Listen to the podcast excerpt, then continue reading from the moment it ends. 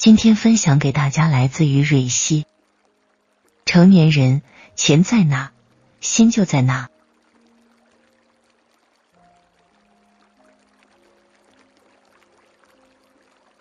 越长大越发现，成年人的快乐百分之九十都是可以用钱换来的。比如买到了一双限量款的球鞋，比如给家里人买了几套保养品，比如伴侣给你买了一束花。不管是给喜欢的人花钱，还是别人给自己花钱，都是一件快乐的事。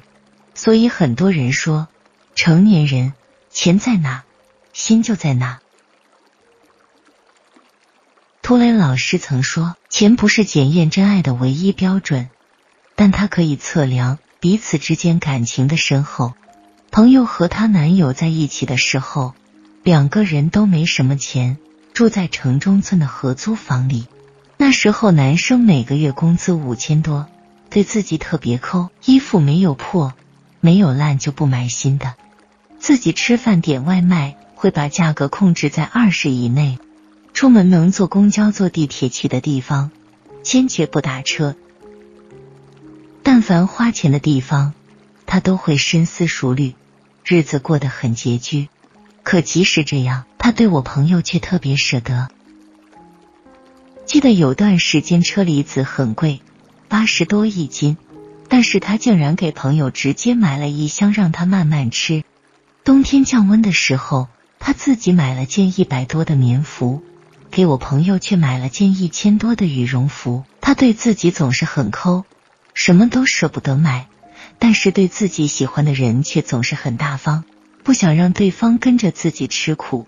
可能也正因如此，朋友才格外坚信自己遇到了对的人，所以最后他们顺利的走进了婚姻。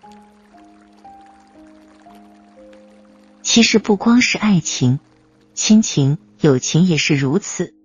父母们总是舍不得给自己花钱，买件几十块的衣服都要跟人家砍价半天，可是给孩子买东西却格外大方。一双鞋四五百，咬咬牙也就买回去了。我们对待朋友也同样是这个道理。你跟哪个朋友关系最好，愿意借给他的钱也就越多；你跟哪个朋友关系比较淡，愿意借给他的钱也就很少。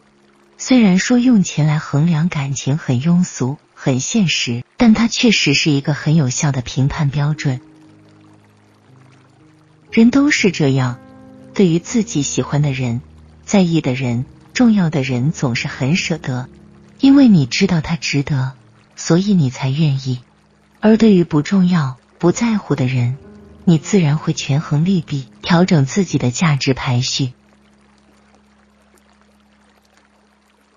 前世是金石，能看出一个人到底有多在意你；前世量人尺。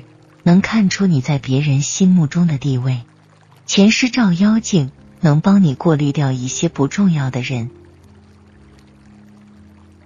亲密关系的购买一书中曾说，金钱和情感是一种相互促进的关系，感情越好，你就越愿意为对方花钱，对方也越愿意在你身上花钱。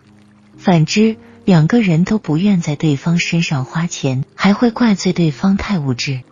爱你的人生怕给你的不够多，而不爱你的人总是嫌你要的太多。